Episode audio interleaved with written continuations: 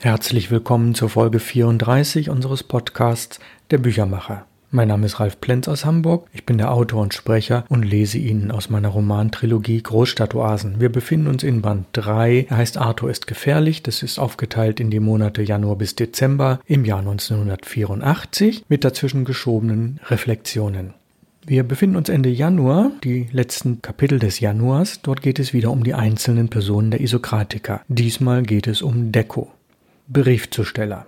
In der Gruppe der Isokratiker war Deko der einzige, der ein Studium nicht nur begonnen, sondern auch abgeschlossen hatte. Und das doppelt, denn er war sowohl Mathematiker als auch Theologe. Beide Studiengänge hatte er mit sehr guten Noten beendet. Er hätte also leicht einen Beruf in einem dieser Fachbereiche ausüben können, wenn er gewollt hätte. Doch Deko hatte beschlossen, seine Talente anders einzusetzen. Zum einen war er gelegentlich seelsorgerisch tätig, und das mit Feuer und Flamme, aber nicht im Rahmen einer Festanstellung bei der Kirche, sondern in einer Sozialstation. Zum anderen arbeitete er nicht bei einem Versicherungskonzern, einer Bank oder anderswo als Mathematiker, sondern bewies gelegentlich mathematische Sätze und nahm an einschlägigen Wettbewerben teil. All das war eher ein Hobby. Statt aufgrund seiner Ausbildung Karriere zu machen, wählte Deko für die tägliche Arbeit einen Beruf, für den ein Hauptschulabschluss gereicht hätte und dessen Anforderungsniveau ihn wenig forderte. So blieb ihm viel Zeit für Beobachtungen und Gedanken. Deko war fest angestellt bei der Deutschen Post in der Briefzustellung. Dafür musste er vor 5 Uhr aufstehen, um pünktlich um 6 Uhr seinen Dienst beginnen zu können. Trotz oder wegen dieser Arbeitszeiten und der hohen körperlichen Herausforderung liebte er diese Tätigkeit sehr. Briefzusteller war mehr für ihn als nur ein vorübergehender Job, fast empfand er den Beruf als Berufung. Das Wesentliche an seiner Arbeit war es, schnell zu sein, genau und gründlich und sich voll und ganz der Kommunikation mit den Kunden zu widmen. Es reichte ihm nicht, Briefe in den richtigen Briefkasten einzuwerfen, sondern Decke wollte jeden Kunden persönlich kennen, seine Wünsche, seine Sorgen. Wichtig war ihm auch die Zeit der Abwesenheit und das Wissen, wo größere Briefsendungen abzugeben wären, wenn sie nicht in den Briefkastenschlitz hineinpassten. Einigen Kunden überbrachte Deko auch Geldbeträge, manche Rentner bekamen ihr Geld zum Monatsende als Barzahlung und das war immer ein geeigneter Gesprächsanlass. Hier war Deko ganz in seinem Element. Er war ein hervorragender Kommunikator, wusste über jeden Bescheid, hielt den Mund, wenn es nötig war und gab gerne gute Tipps weiter. Im Grunde genommen war er das lebendige Kommunikationszentrum von vier Straßenzügen in der Breite und sieben in der Länge. Gleichzeitig kam er mit den Kollegen gut klar, denn im Urlaubs- und Vertretungsfall war er auf sie angewiesen und sie auf ihn. Würde man jetzt vermuten, dass Deko sehr viel arbeitete, so trifft diese Vermutung nur teilweise zu. Er hielt sich an die vorgeschriebenen Arbeitszeiten, gönnte sich aber auch genügend Ruhemöglichkeiten und Pausen. Was er vor allem meisterhaft beherrschte, war die Klaviatur der Urlaubsplanung. Er hatte zwar nur eine 75%-Stelle, doch in seiner Arbeitszeit war er hundertprozentig im Einsatz, wodurch er einen geradezu wunderbar zu nennenden Rhythmus hatte. Nach etwa sechs Wochen Arbeit hatte er zwei bis drei Wochen frei. Machte er Überstunden, was häufiger vorkam, wurden diese in Urlaubstage umgerechnet. Deswegen übernahm er gerne Vertretungen oder arbeitete bei Bedarf in der Eilzustellung der Post als Springer mit, wo jede Stunde etwa doppelt angerechnet wurde. Vielleicht lag es an seiner mathematischen Begabung, dass er die Addition von Stundenvorteilen bei einem Arbeitgeber dermaßen gut beherrschte. Auf jeden Fall kam Deko in seinem Job fast auf ein halbes Jahr Urlaub ohne finanzielle Einbuße. Deko fand es außerdem hervorragend, so viele Kommunikationsmöglichkeiten zu haben. Er ließ sich zwar von niemanden in allzu lange Gespräche verwickeln, hinterließ aber stets den Eindruck, für jeden ein offenes Ohr und Herz zu haben. Weil seine Postkunden wussten, dass er gelegentlich auch in anderen Bezirken tätig war, nahmen sie es ihm nicht übel, wenn sie ihn einige Wochen nicht sahen. Kam ihr geliebter Zusteller zurück, begrüßte er jeden mit einem freundlichen Lächeln, erinnerte sich an die letzten Gespräche und vermittelte das Gefühl, nie weg gewesen zu sein. Kleiner Zeit- und Ortssprung. Trainingskünstler. Man konnte Jimmy gut als Lebenskünstler bezeichnen. Er bewohnte eine preiswerte WG in der kleinen Rheinstraße, arbeitete weniger als sechs Stunden am Tag, hatte also genügend Zeit und Muße zum Lesen und Nachdenken. Sein Geburtstag, der 13. August 1961, fiel mit dem Bau der Berliner Mauer zusammen. Während seiner Kindheit war dies zu Hause jedes Jahr Thema gewesen, Geburtstag hin oder her. Vor fünf Jahren, genau an seinem 18. Geburtstag, hatte er sich in Berlin die Mauer angesehen und in Kreuzberg kurz überlegt, ob er sich nicht in ihrem Schatten niederlassen sollte. Doch das blieb eine kurze Episode, denn von Hamburg-Altona konnte er sich nicht lösen. Außerdem wollte er damals nicht, dass diese Mauer sein Leben noch weiter beeinflusst. Mauern in den Köpfen der Menschen interessierten ihn mehr als reale Bauwerke. Jimmy hatte danach eine Ausbildung zum Zimmermann gemacht, jedoch nicht lange in diesem Beruf gearbeitet. 1984 war er in einem Dentalbetrieb in Ottensen tätig, nahm aber als Freiberufler gerne Zimmereiprojekte an und gönnte sich dafür dann eine Woche Urlaub. Hätte jemand Jimmy gefragt, was er gern tat, wäre die Antwort viel gewesen. Nicht nur, dass er gern und viel dachte, viele philosophische, psychologische und andere Texte las, viel arbeitete, viel Musik hörte und viele Tore beim Fußball schätzte, gelegentlich redete Jimmy auch viel. Ihn jedoch als Schwätzer zu bezeichnen wäre übertrieben. Manchmal wusste er allerdings selbst nicht genau, wohin seine Rederichtung gerade ging, wie und wann er vor allem wieder aufhören sollte, bevor sich ein Dialog zu einem Monolog entwickelte. Als Trainer der D-Jugend von Altona 93 war er allerdings immer knapp und klar. Seine Ansagen waren präzise, transparent, strukturiert und absolut zielführend. Die Jungs liebten ihn und man merkte ihm an, dass Fußball sein Leben war. Der Fußballplatz war sein zweites Zuhause und wenn Training oder Spiel anstanden, vergaß er manchmal andere Dinge, was sonst nicht passierte. Bereits seit einem Jahr war Deco regelmäßig Zuschauer dieses Trainings, obwohl er kein Kind kannte. Ihn interessierten die jungen Fußballtalente, vor allem aber Jimmys Trainingsmodule. Nächste Kapitel heißt Deco und Jimmy. Die Isokratiker trafen sich gern im Schachcafé. Das Lokal war sehr beliebt, weil es weder ein Restaurant betrieb noch verraucht war und keine laute Musik störte. Es bot also ideale Voraussetzungen für leise Gespräche, intensives Zuhören, Philosophieren und Gedankenaustausch in jeglicher Art und natürlich fürs Schachspielen. Decke und Jimmy saßen hier zu zweit, weil keiner der anderen Isokratiker Zeit hatte. Beide fachsimpelten von Zeit zu Zeit gern über die Amateur-Oberligaspiele des Vereins, der leider noch nicht in die Drittliga aufgestiegen war, und über St. Pauli-Spiele, deren Besuch sie sich manchmal leisteten, obwohl das Eintrittsgeld nicht ganz billig war. Auch dieses Mal drehte sich das Gespräch schnell um Fußballtraining, geniale Strategien und Tore. Nach einer Weile stieß Yvonne dazu. Fußball gehörte nicht gerade zu ihren Hauptinteressen, trotzdem war ihr klar, dass es sich bei diesem Sport um ein gesellschaftlich relevantes Phänomen handelte, mit dem sie sich befassen sollte.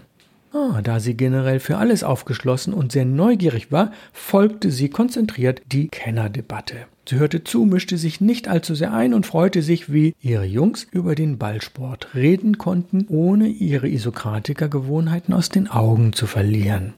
Yvonne hoffte auf neue Erkenntnisse. Sie hatte nämlich bereits häufiger festgestellt, dass Themen, die ihr zunächst kaum von Belang erschienen waren, im Kern spannende bis explosive Aspekte beinhalteten. Wer weiß, vielleicht packt mich ja doch noch das Fußballfieber oder ich schaue Jimmys Training auch einmal zu, wenn es zeitlich passt. Irgendetwas muss an diesem Sport doch so faszinieren, dass der Heimatverein vielen wichtiger ist als die eigene Familie. Schauen wir mal. Kleiner Zeitsprung. An diesem Tag kam Yvonne mit ihren Gedanken über das Thema Fußball nicht recht weiter. Trotz der anregenden Unterhaltung von Decke und Jimmy erschloss sich ihr diese Welt nur langsam. Offenbar ging es beim Training spannend bis aufregend zu.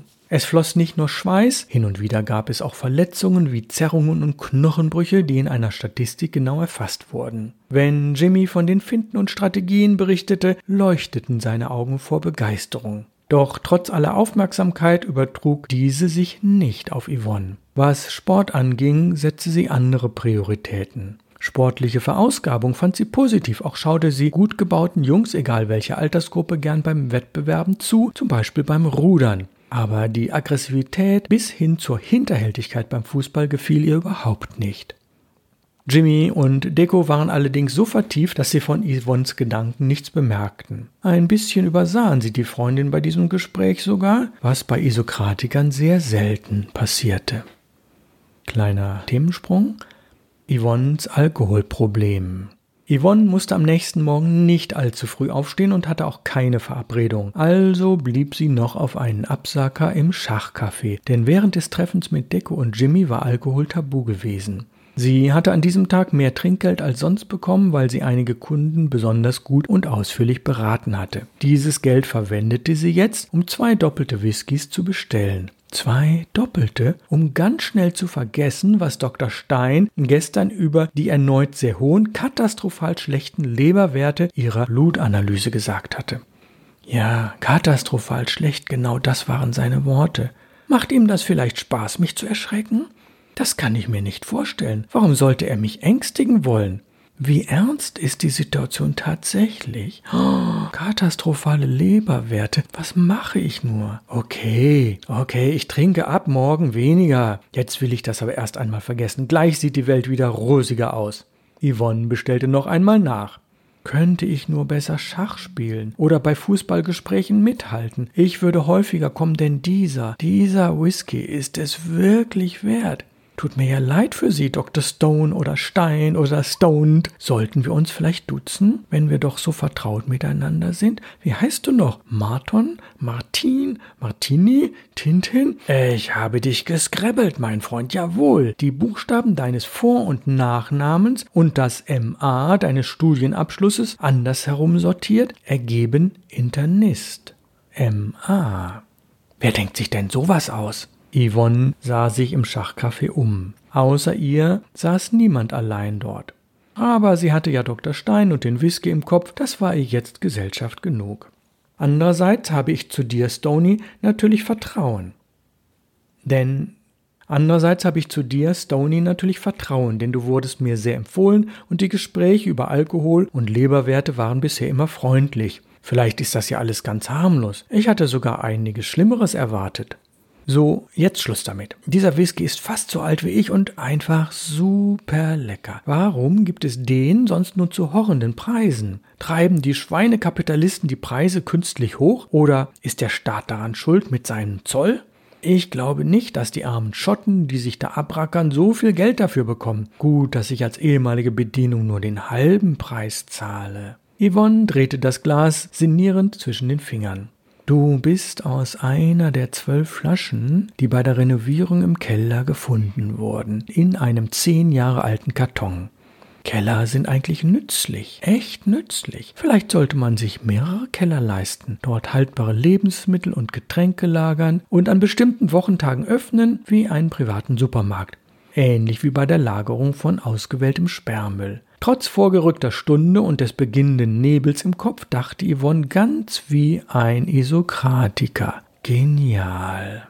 Kleiner Themensprung. Jimmy.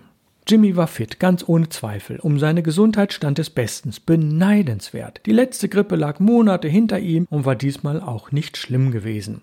Er schlief ausgezeichnet, seine Verdauung war vorbildlich, das Jucken an seinem Rücken hatte endlich nachgelassen. Er hatte keine Allergien an seinen Beinen, keinen Ausschlag an der linken Schulter, nichts, was ihn irgendwie beeinträchtigen konnte. War das überhaupt möglich und wenn ja, womit hatte er das verdient? Bei näherem Nachdenken kam er darauf, dass die Ernährungsumstellung der letzten Monate, insbesondere der letzten Wochen, offensichtlich Positives bewirkt hatte.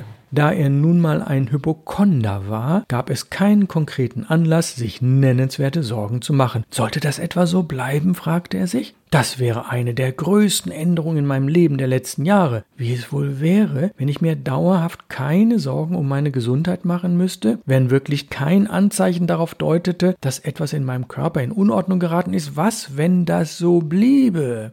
Jimmy schüttelte die Gedanken ab, denn gleich kamen die Eltern der Kinder, die er trainierte, und hatten bestimmt Fragen. Nicht, dass Jimmy es genossen hätte, über Krankheiten nachzudenken oder jeder winzigen unnormalen Körperregung nachzugehen, aber es gehörte fast schon zu seinem Wesen, außer auf dem Sportplatz. Dort war jede Krankheit vergessen. Über diesen Zusammenhang war Jimmy jedoch noch nie gestolpert, und wenn er ihm aufgefallen wäre, hätte er vermutlich gedacht, ach, das ist wegen der frischen Luft, der Bewegung und meiner Fußballbegeisterung, dass ich vorübergehend keine Krankheitssymptome verspüre. Morgen sind die alle wieder da. Kleiner Themensprung. Theresa.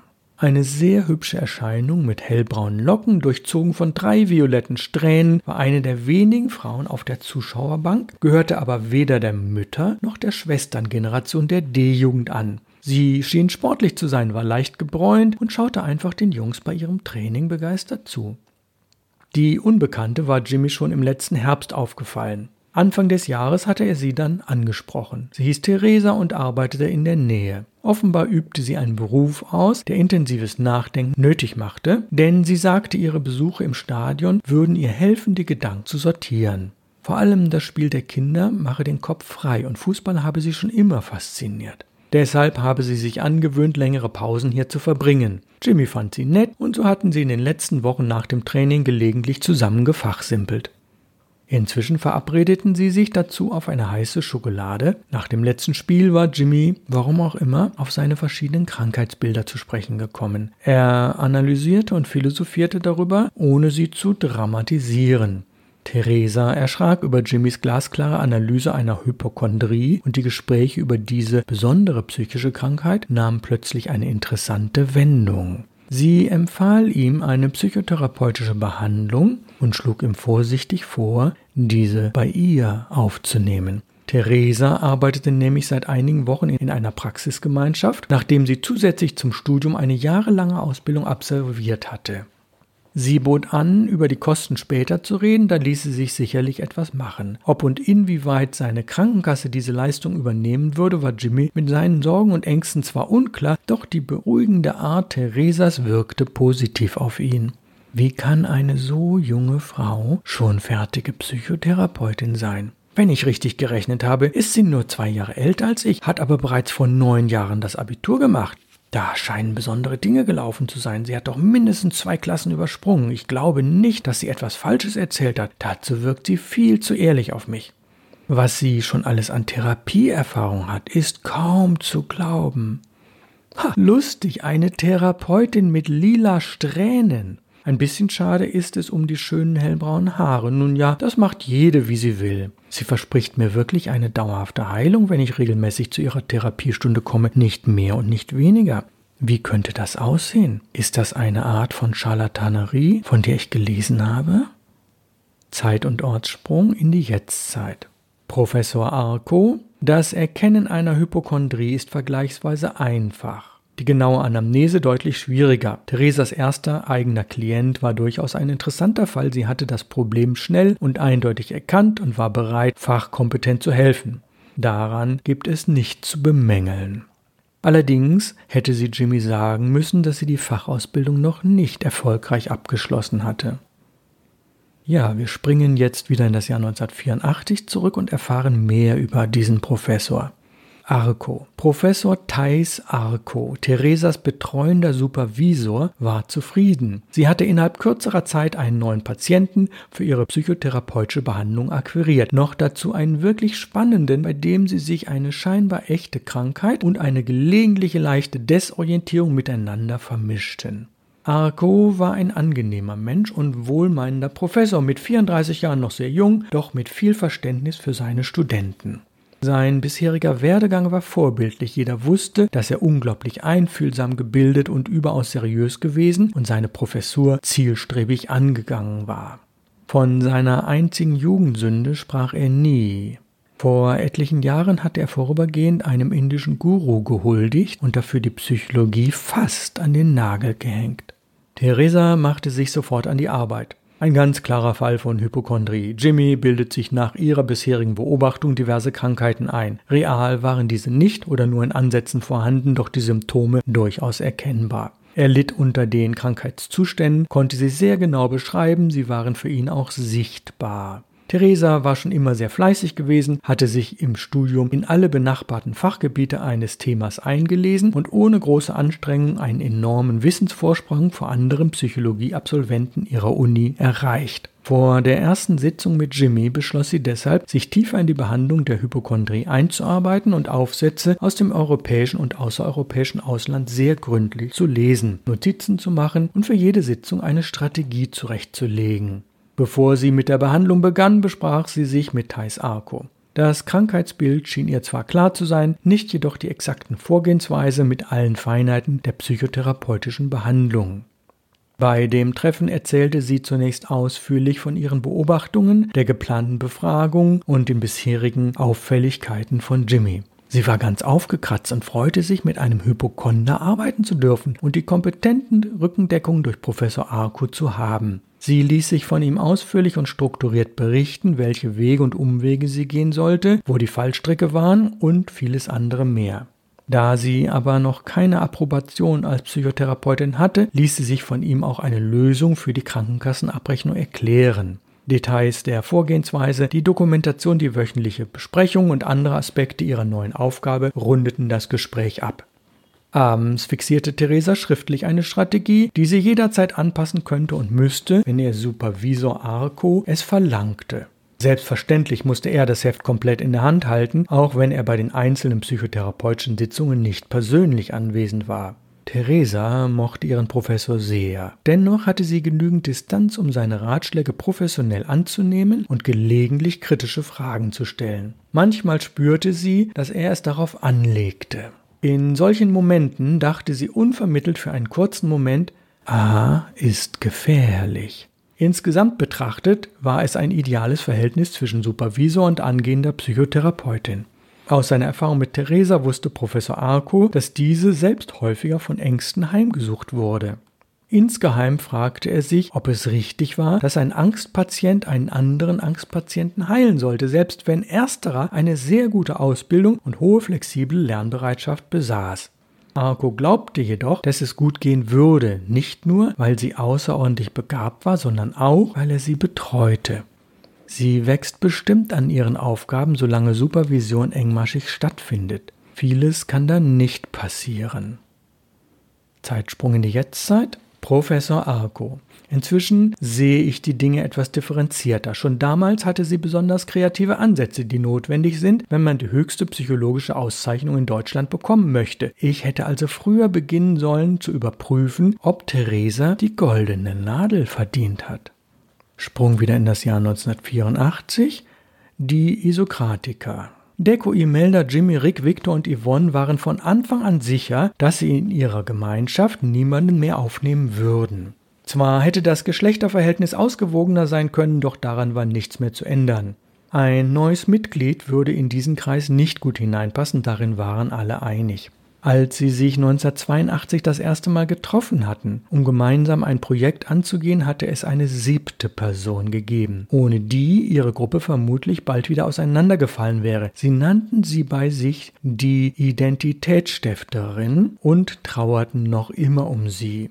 Dieser Name, das wussten sie intuitiv alle, hätte ihr ausgezeichnet gefallen, auch wenn Isokrates vor rund 2400 Jahren Gründer und Betreiber einer Athener Rhetorikschule war und sie sich mit seinen Gedankenmodellen identifizieren konnten, waren die Isokratiker kein Debattierclub, sondern eine praktisch ausgerichtete Gemeinschaft. Die Treffen hatten nie einen formalen Charakter, vor allem gab es keine Anwesenheitspflicht, doch nahmen immer möglichst alle daran teil, wenn sie es irgendwie einrichten konnten.